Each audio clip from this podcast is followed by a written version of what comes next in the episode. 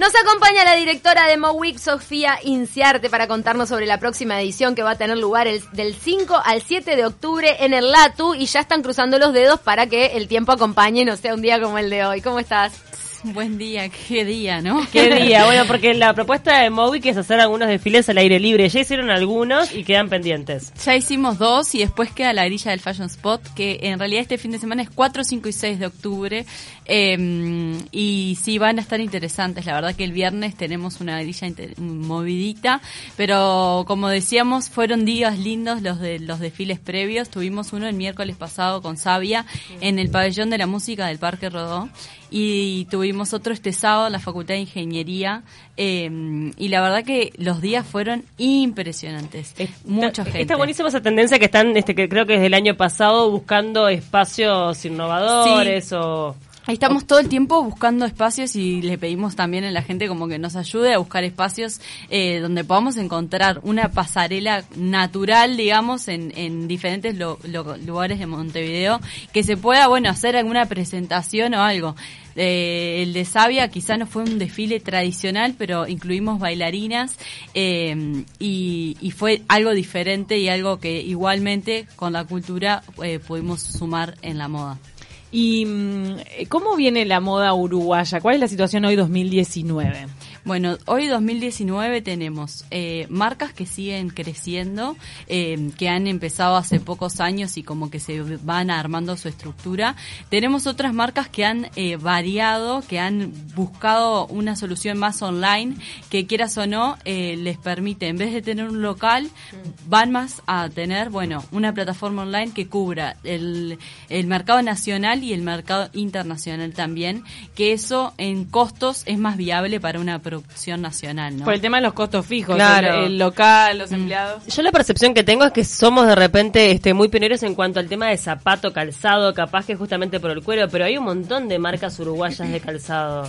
Sí, es impresionante. En Mowick mismo ves al público como, bueno, comprando los zapatos de la temporada eh, con más de uno en la mano y, y, la verdad que sí, hay variedad también. O sea, eso es lo que nos permite que, que nuestra materia prima como el cuero o... Eh, Em, o también en los talleres y producción tener gran variedad. Exacto. ¿Qué significa para los diseñadores nacionales Mowick? Mira, Mowick para los diseñadores nacionales es una plataforma de, de, visibilidad, es lanzamiento de temporada y es donde está toda también la competencia, ¿no? O sea, su público directo va ahí y va a ver, bueno, qué lanza cada marca para poder después elegir, ¿no? Dentro de sus seleccionados, eh, eh, a ver qué, qué es lo que más les gusta de la temporada. Y el uruguayo es de consumir este tipo de marcas, es decir, como que de a poco va entendiendo que hay que apostar capaz que al diseño o a la industria nacional, porque también lo cierto es que tenemos un montón de ofertas y posibilidades con estas este, cadenas multimarcas a precios súper bajos. Sí, o sea, gracias a Dios eh, hay un hay una parte del mercado que entiende y ve el valor agregado que tiene consumir diseño nacional y eh, si bien eh, hace un rato también comentaba, eh, los diseñadores tienen una pata comercial que tienen que visualizar algunos básicos que tienen que incluir en sus colecciones. Y quizá no es todo así como de diseño, de locura, pero tienen, bueno, algo más jugado y algo más, bueno, clásico, capaz que una camisa blanca tienen, pero con un detalle especial donde el, el consumidor lo ve y lo, y lo premia. Me interesa tu visión sobre la última noticia que salió del mundo de la moda, que de repente fue medio sorprendente para algunos, otros quizás se lo esperaban, lo de Forever 21, que, bueno, declaró su bancarrota. Está pidiendo ayuda a, a distintos gobiernos para salir de la bancarrota. ¿Qué, ¿Qué opinas sobre eso? Es uno de los gigantes mundiales de la ropa rápida, mm. muy emparentada o parecida a H&M. Yo lo que había escuchado es que H&M, perdón porque te hice la pregunta, pero después quiero meter más. Eh, escuché que H&M estaba como cambiando hacia la moda sustentable porque tiene que tomar ese camino porque si no se muere.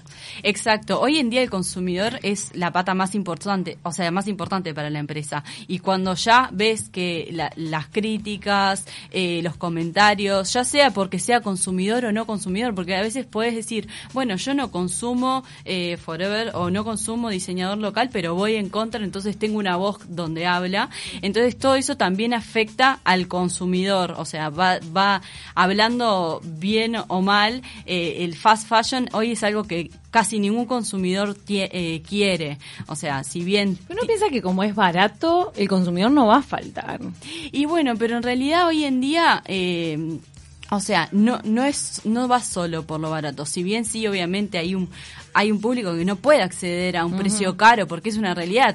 Eh, producir eh, sustentable es caro, es carísimo. Entonces, está, eh, o sea, tener prendas baratas, la verdad que capaz que complementa. Y es lo que está buscando H&M. Va a tener prendas baratas, pero va a tener, bueno, su lado sustentable y por ahí no va a recibir, o sea, va a recibir un, o sea, una valoración, digamos, de, de bueno, también buscar salidas por ahí. Pero estamos eh, frente al final de, de, estas grandes cadenas de, de ropa rápida. Yo creo que van a buscarle la vuelta, en realidad, ya sea por investigar con tecnologías eh, que ellos tienen como una potestad de investigar con, con tecnologías nuevas, eh, nuevas telas o nuevos eh, recursos que permitan, bueno, que sea un fast fashion pero sustentable, o, capaz que sí buscarla de reutilizar o buscar... Sí, además cuando hablamos de sustentabilidad también hablamos del cuidado que tiene en cuanto a quien realiza esa, esa prenda, ¿no? Los trabajadores, ahí ya creo que se complica todo, porque la mano de obra que tienen es baratísima, o sea, hay explotación laboral. Sí, sí, y no, y otra cosa que es interesante, bueno, el tema de, la materia prima, eh, ahora justo me contactó una chica que se llama Macarena Elgorta, que es uruguaya y está trabajando en Londres, eh, que, que está trabajando con una empresa de cuero sustentable, que es como un cuero eh, que viene, no, que viene a raíz de, de la piña, de, de, la, de la naná. Entonces es como, bueno, e investigar a través de las nuevas telas que sea algo biodegradable, algo que se pueda usar igual, obviamente. Es un eh, símil cuero hecho de ananá. Eh, sí, de, no sé cómo es la tecnología, pero viene de del ananá, o sea, es un pire, a mí la verdad igual que me... yo lo del cuero no lo entiendo, o sea, si bien eh, hay mucha gente que es vegana o vegetariana que puede estar en contra del uso del cuero, la, vaca se mata para comer, el cuero queda, y además el cuero es un material que dura un montón de años, en definitiva, es rarísimo, o sea, me estás hablando de otro tipo de pieles, está claro, porque no vas a matar un animal para hacerte un, claro. un saco. Pero el mm. animal se lo mataron, porque tendríamos que ser todos vegetarianos. Si Obvio, pero lo que, eh, lo que va es que vas a poder obtener también diferentes texturas. Ya sea, puede ser obviamente de la vaca el cuero, pero puede ser de otro animal también. Eh, y tal, y eso es la versatilidad que te da este material. Igual es un poco engañosa la industria en el sentido que muchas veces el diseño y los textiles elegidos son sustentables y la forma de producción no. Entonces, Digo, también hay, y también hay mucha hipocresía en la mm. sociedad en decir que apoya lo sustentable y a la hora de los hechos se sigue comprando por precio. Obviamente, además. Te compras el bolsito de, oferta, claro. Sí, y además, en realidad, lo sustentable, como ya decíamos, no va solo por la materia prima, va por los recursos humanos, va por el tema de también del local, de, tener, bueno, no sé, eh, consumir menos agua, consumir menos todo. Entonces, es como, bueno, el equilibrio ahí eh, eh, es, complejo. Para todo el rubro, para todos los rubros, no solo para el textil, pero el textil es algo que, está muy en el ojo de la... Hablando de la mano de obra, es de los puntos más críticos acá en Uruguay, ¿no? El tema de conseguir quien haga, fabrique. En realidad hay talleres, hay talleres. El tema es que, eh, bueno, doña Marta, por ejemplo, eh, tiene familia, tiene que cuidar a sus nietos, entonces todo eso, quieras o no, a veces eh, el rubro no está tan profesionalizado como, como, como podríamos tener, pero hay gente, hay talleres, es una realidad eh, que que, que a veces igual eh, no te asegura de repente la misma calidad de producción y no, te, exacto, o no te asegura llegar en tiempo más claro. que nada. pero no hace falta que, que exista un cierto incentivo ya que hay una hay creativos pujantes, ¿no? Mm. Como que, que mm, hay muchos uruguayos dedicándose al diseño mm. y, y, luchándola por ese lado. ¿No debería haber como un incentivo estatal, algo de, parte del gobierno para que se favorezca que existan costureras? Sí, en realidad nosotros desde MOWIC siempre buscamos como un, o sea, llegarle de alguna forma al gobierno, pero la realidad es que eh, la moda no es cultura, entonces eh, no, no, todavía no hemos encontrado, o sea, está de, está definido desde el gobierno que la moda no es cultura. Entonces, eh, ¿Industria? Sí, pero para nosotros es muy complicado llegarle al gobierno como para obtener ese esa esa sustentabilidad, digamos. Es en realidad un, un incentivo para que, por ejemplo, de UTU salgan más costureras, que tengan Obvio. una salida laboral esas Claro, y costureras. cuánta gente que podría estar trabajando. yo Sí. sé. Sí.